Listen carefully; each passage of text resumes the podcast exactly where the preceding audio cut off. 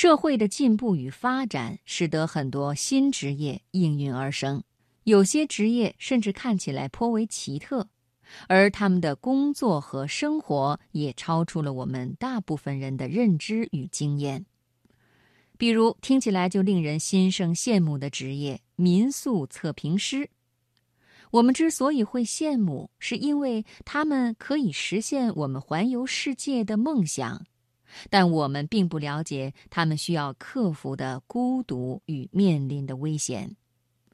今天的读人物，我们就一同来分享民宿测评师郑晨宇的别样体验。资料来源：我是奇怪行业测评师，作者卡生，选自《三联生活周刊》。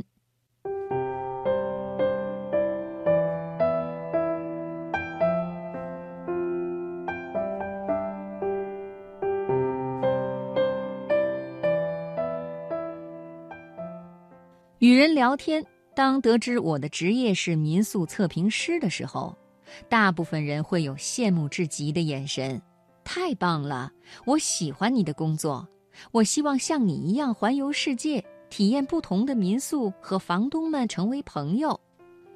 当然，也会有不同的声音，他们会问更多的细节：你怎么实现自己的安全感？你的生活一直在全世界流浪。难道你只有一个行李？他们的羡慕与担心都只说对了一半。我的工作。十七岁，我收到了美国康涅狄克州霍奇基斯寄宿高中的录取通知书，提着三个加起来超过一百斤的箱子，辗转十六个小时飞越太平洋，第一次面对生活的未知。我节假日寄宿在年过古稀的盖尔普夫妇家里，这是我第一次住在陌生人家里，一个森林深处的黄色木屋。二十年前由丹麦人建造，从那个时候开始，他们给予我的鼓励和支持，让我对家有了新的认识。家是一种陪伴和爱，而不仅仅是房子。正如大多数人的人生，我曾经和你们一样经历过朝九晚五的上班生活，在华尔街投行的格子间里处理公务，在深圳搭建社交软件初创团队，没日没夜，并不知道什么样的人生才是自己应该去追求的。直到硅谷云存储行业 Dropbox 公司的创始人安德鲁·豪斯顿。在麻省理工学院的毕业典礼演讲唤醒了我。他说：“工作最认真的人，不是因为他们自律，而是因为他们在解决一个问题，并且解决问题的过程让他们每天精神爆棚。”而我的另外一些朋友每天加班，工资很高，但是他们常常抱怨，好像自己被格子间铐住了。二零一五年九月，我迫切想从创业的快节奏中放空一下，便独自去了阳朔。在那里，我遇到了背包客、民宿老板、匠人，也触摸到心底对老建筑改造和乡土文化的挚爱。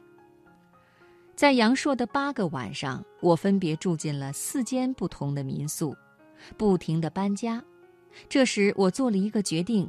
开始一个体验型项目，三百六十五天住民宿。回到洛杉矶之后，我在一家社交网络公司工作。为了实现我最初的梦想，去往硅谷公司，我决定暂时不租房。三百六十五天民宿的计划也随之开始。周一到周四，我住在离公司很近的民宿。周末则到洛杉矶不同的街区找有趣的民宿，探索生活的无限可能。对我来说，这是在自己的城市冒险。试想一下，如果每个区你都有一个家，那将是怎样的一种体验？一个月之后，民宿体验让我爱上了洛杉矶，这个曾经让我觉得格格不入的城市。在这个过程中，我建立了自己的民宿手账，里面记录下这些房东的故事以及对每个民宿设计特点的评价。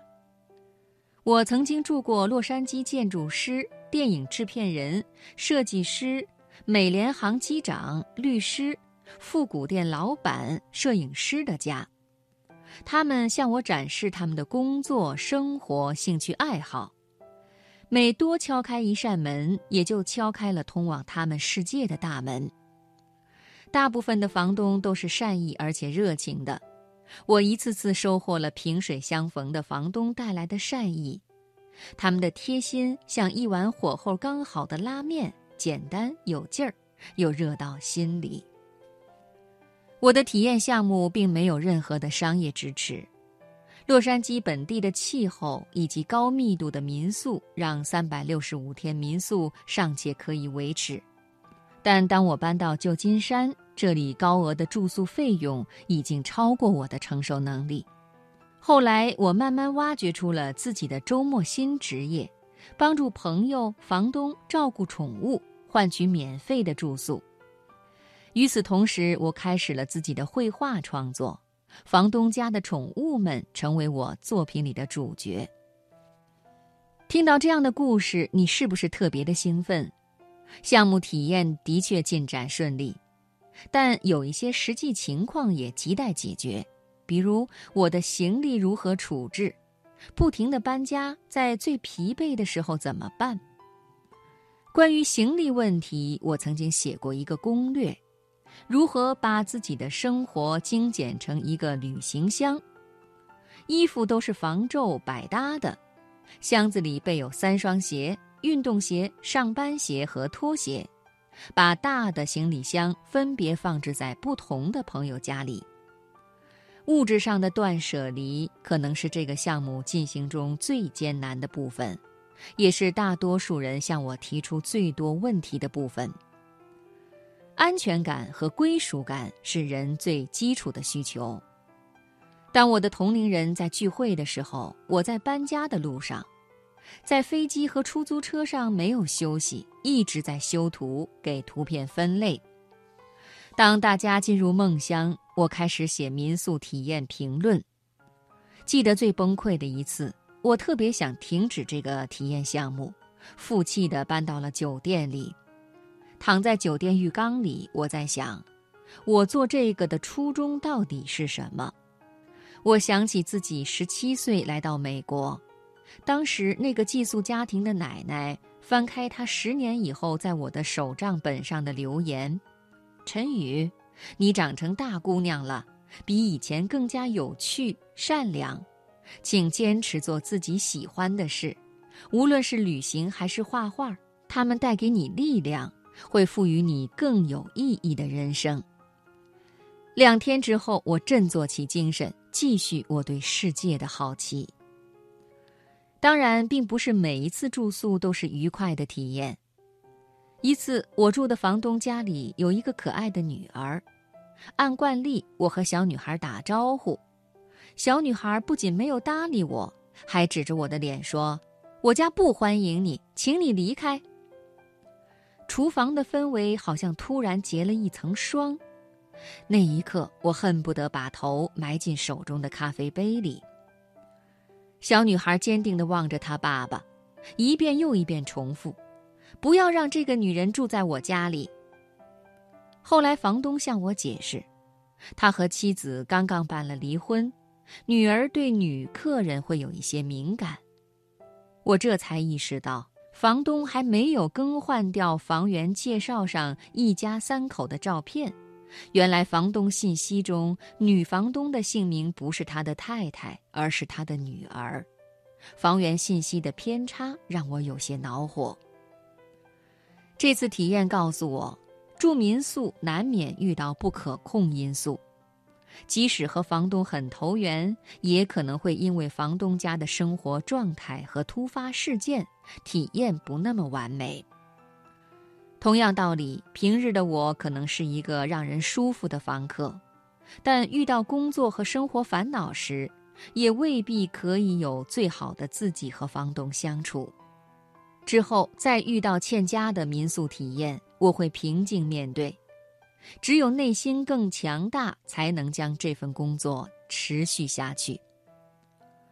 如今我们体验项目已经持续了三年，我一边画民宿中遇到的宠物，一边写书。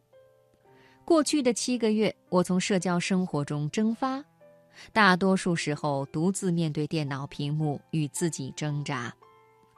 目前，我开始了更加系统的测评工作，从房源位置与房东的沟通、房子的特色。以及符合什么人去尝试等全方位去提供测评报告。这样的测评不仅能够给民宿主人提出合理性建议，也可以给想住民宿的人中肯的推荐，让大家节省时间，避免不佳的体验。民宿测评如今已经成为了我的生活方式，即使过程中有误解，也有矛盾，甚至会遇到危险。我在手账本上写下了一句话：“最好的作品是你度过的时光，与所有有梦想、认真生活的人共勉。”